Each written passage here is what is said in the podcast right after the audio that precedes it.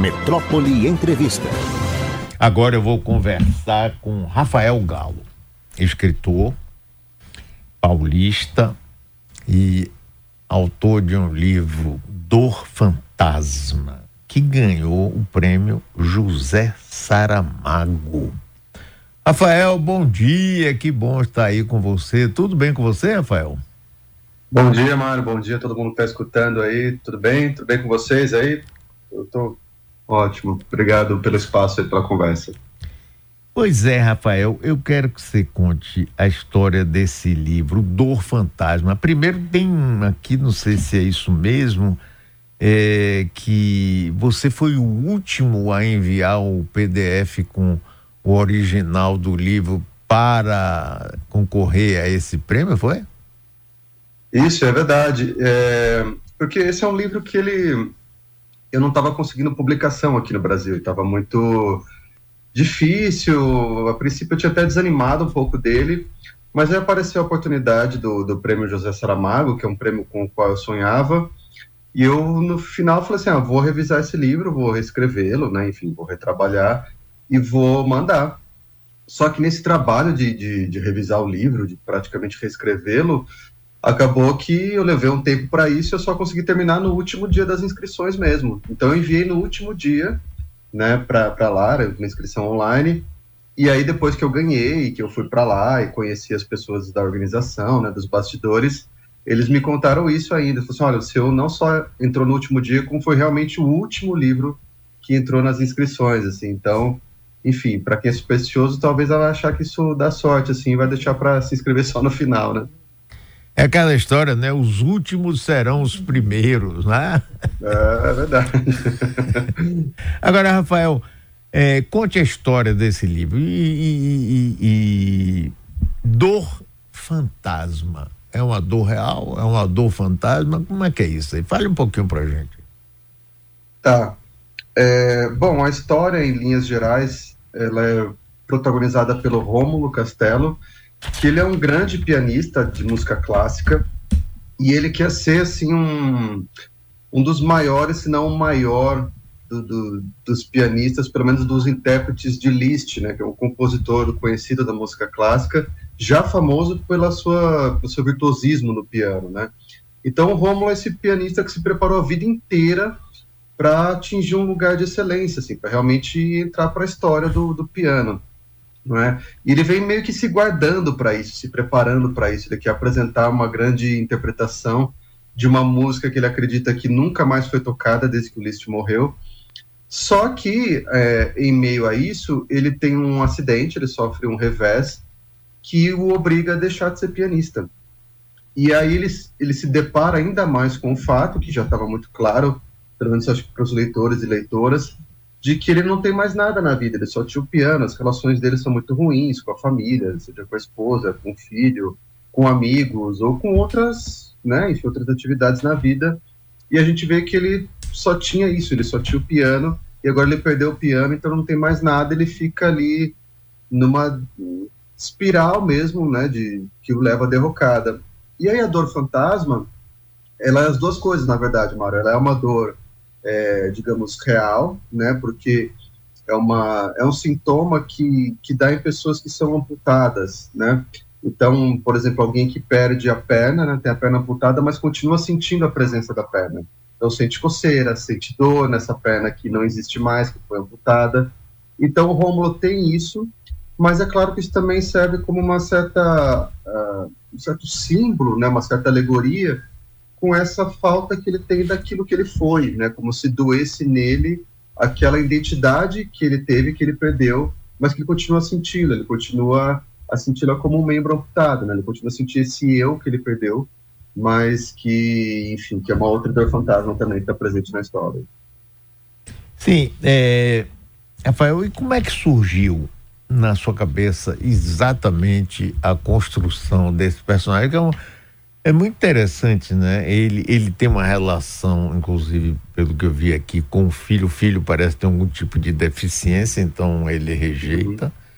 E aí fica parecendo que isso que ele sofreu seria o que, na visão judaico-cristã, uma forma dele ser penalizado por desprezar um filho porque é deficiente? Passa alguma coisa por aí ou é a imaginação aqui do maluco? Não, é, ele tem uma.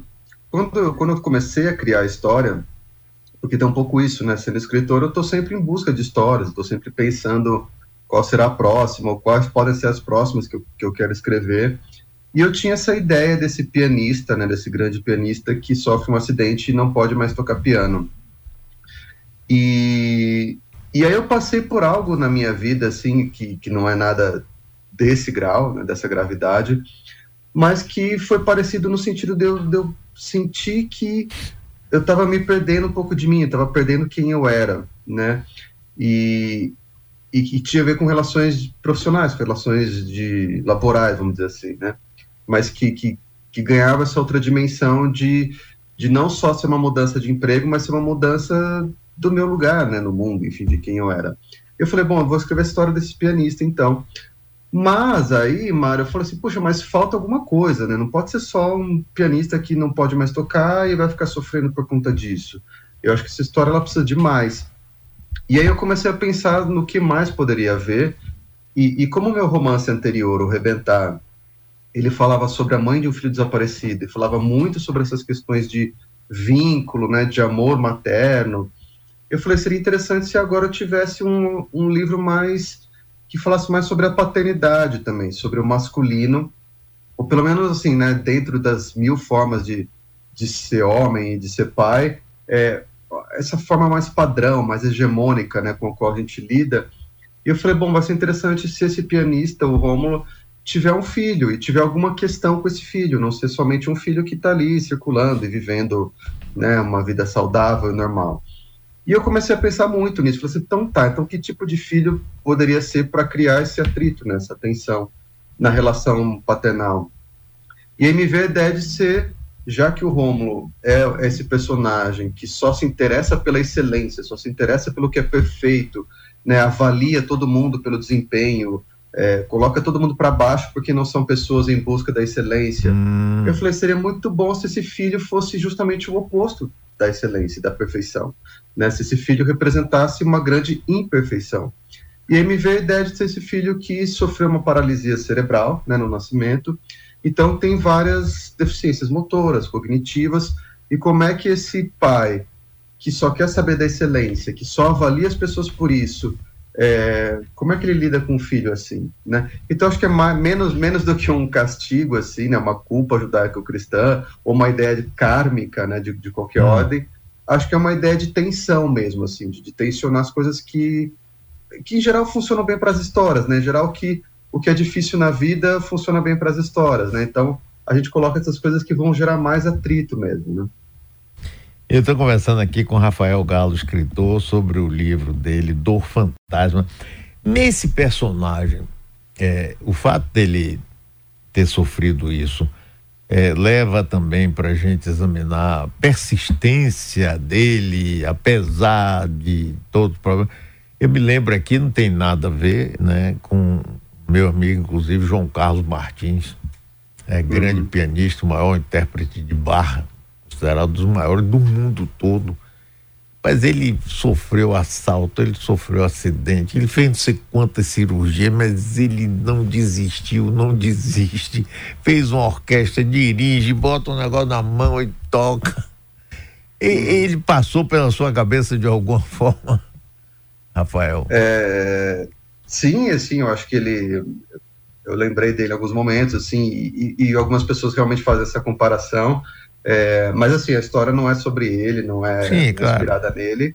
Mas eu acho que eu acho que talvez tenha essa questão também na, na história, sabe, Mário, de, de que eu acho que é uma pergunta sempre difícil, né? Da gente saber assim, o, esse limite entre a persistência, digamos, como uma coisa saudável que a gente deve ter, né? Porque a maioria das coisas na vida que, que tem mais valor, elas são difíceis de alcançar, né? Então elas não são em geral, não são tranquilas assim, ah, eu quero ser o maior intérprete de bar, por exemplo, e eu vou conseguir isso em uma semana, né? Quer dizer, vai, isso vai demandar muito esforço e, em geral, você vai encontrar desafios e, e, a persistência vai fazer com que você não desista.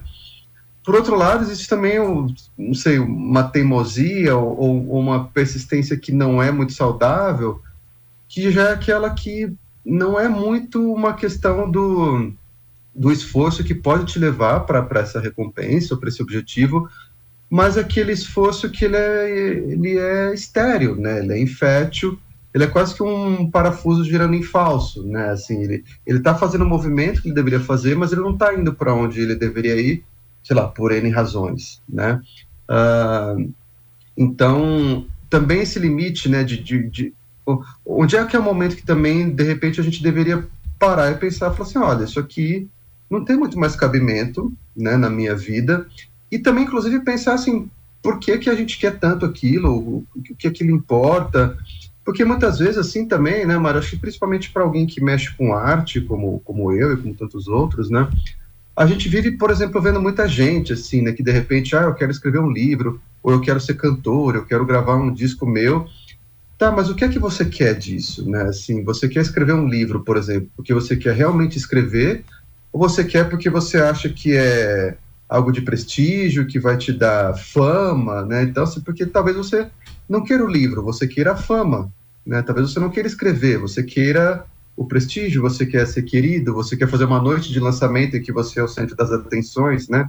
Então acho que pensar tudo isso do que, que a gente quer, do que, que também vai tendo lugar na nossa vida e que outras coisas podem ter outro lugar de importância, né? Eu acho que, por exemplo, para o Rômulo, é, e eu acho que todo mundo que lê sente um pouco isso, a gente começa a ver que o que ele está fazendo não é persistência, porque ele não vai conseguir se recuperar do acidente que ele teve, ele não vai conseguir voltar a ser quem ele era, porque é impossível, e ele poderia encontrar outras coisas na vida dele, né? Mas ele fica cego para essas outras coisas e só com esse olhar meio monomaníaco mesmo, assim, para o que ele quer, né? Então eu acho que tem um pouco esse jogo, assim, né? De novo, acho que o João Carlos Martins encontrou meios, né, de, de continuar com a música, mas mesmo no caso dele, né? Olha, ele era pianista, mas o que, o que ele gostava era música. Ele não ficou teimando em ser pianista ele foi reger orquestras, ele foi fazer projetos sociais, quer dizer, ele teve, ele reconstruiu essa relação, né? Eu acho que talvez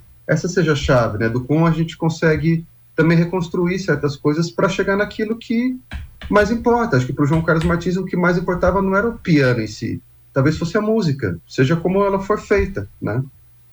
Agora é engraçado também que eh, seu personagem escolhe gravar uma música de compositor que não é muito comum nem fácil, Franz uhum. Liszt, e numa uma peça que nunca tinha sido gravada antes. Aí você também bota um, um obstáculo, é um obstáculo, um ponto a ser alcançado, quer dizer, aquela vontade de, de, de conseguir dobrar uma dificuldade muito grande, não é, Rafael? Sim, sim, sim, sim. É, eu acho que eu acho que tem isso também. Eu acho que talvez isso, pelo que eu tenho visto das leituras, eu acho que isso apela também um pouco para as pessoas, porque o Rômulo ele é uma figura de, detestável, assim, ele não é o tipo de personagem que é um herói que a gente vai torcer por ele, né? Mas eu acho que ele tem esses traços que fazem, talvez as pessoas se identificarem, é, seja por alguma das ideias que ele tem, ainda que a gente não concorde com ele até o fim, né, não leve a ideia até o grau que ele leva, mas eu acho que a gente concorda em algumas coisas e acho que um dos traços é esse, porque eu acho que no fundo, né, todo mundo tem vontade de sair, digamos, da, de uma ideia muito ordinária de si, né, muito sem significado, né? A gente quer que a nossa existência tenha um significado maior, né? Que a gente não seja simplesmente um um, um, animal, né, um amontoado de carne e células que, que nasceu né, num planeta vagando pelo espaço e chega uma hora que morre e isso acaba e foi isso. Né? Acho que a gente quer que a nossa existência tenha um significado maior e aí você pode buscar isso na religião, né, de, de, de um Deus que tem um plano, que criou você e tudo mais, é, ou em outros papéis, né, de querer, por exemplo, não, eu quero ser lembrado como uma pessoa que, que foi legal com os amigos, que foi generoso, que foi um bom pai, que foi uma boa mãe, é, ou talvez até nesses papéis de profissionais, né? Ou até nessa questão da fama, né? Acho que talvez muita gente é, sonhe com essa coisa da fama, isso tem um apelo muito grande, porque é vendida uma imagem de que se você é famoso, se todo mundo sabe o seu nome, a sua existência teve um significado maior. Eu acho que essa, essa busca pelo extraordinário, assim, por aparecer, por a nossa existência não passar em branco, é uma coisa que todo mundo tem em algum grau, né? E eu acho que o Romulo ele apela para isso, porque ela é, é, é, isso levado também ao extremo, quer dizer, ele quer que a existência dele seja né, uma coisa histórica, assim, né? quer dizer, saia do plano individual, extrapola até o plano coletivo próximo a ele e realmente entre para a história. E para isso ele tem que ser realmente muito extraordinário tocar uma peça que supostamente ninguém mais toca, né? Que ele seria o único a conseguir tocar.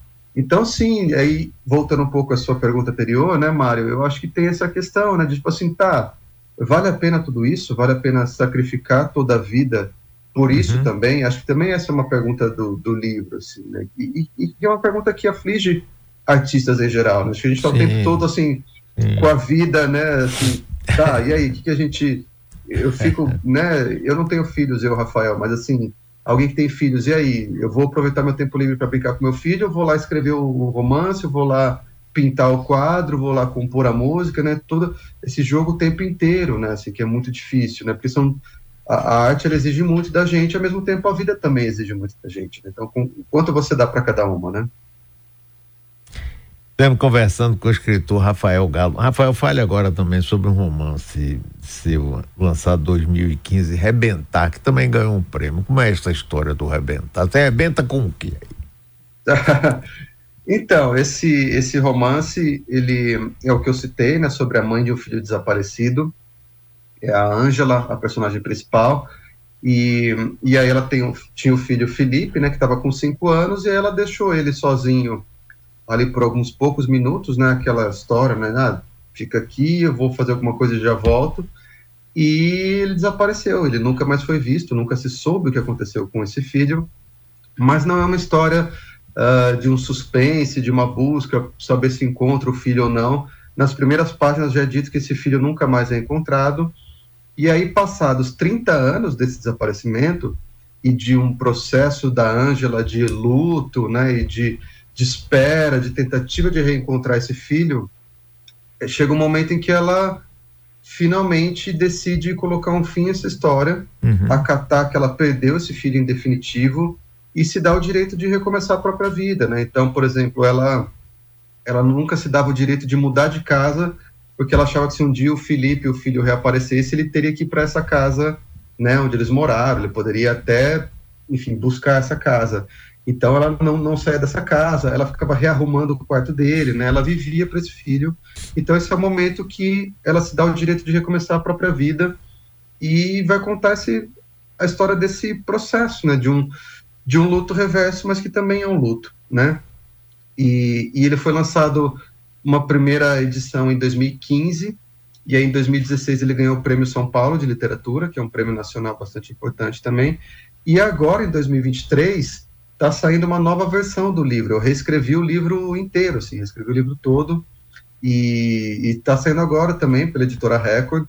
Então também estou muito feliz com esse novo trabalho. E no fim, o Rebentar virou meu romance anterior, O Dor Fantasma, e posterior também, porque ele é a primeira coisa que, depois do Dor Fantasma e depois do, do Prêmio Saramago, foi meu primeiro trabalho literário, foi pegar esse livro e reescrevê-lo. Ô, Rafael, é, esses seus livros, tanto o Rebentar quanto agora o Dor Fantasma, estão disponíveis em livrarias, também em versão eletrônica? Sim, estão disponíveis. Eles a, a tendência é que eles estejam disponíveis em, em quaisquer livrarias. Assim, pelo menos as, as livrarias online eu sei que tem.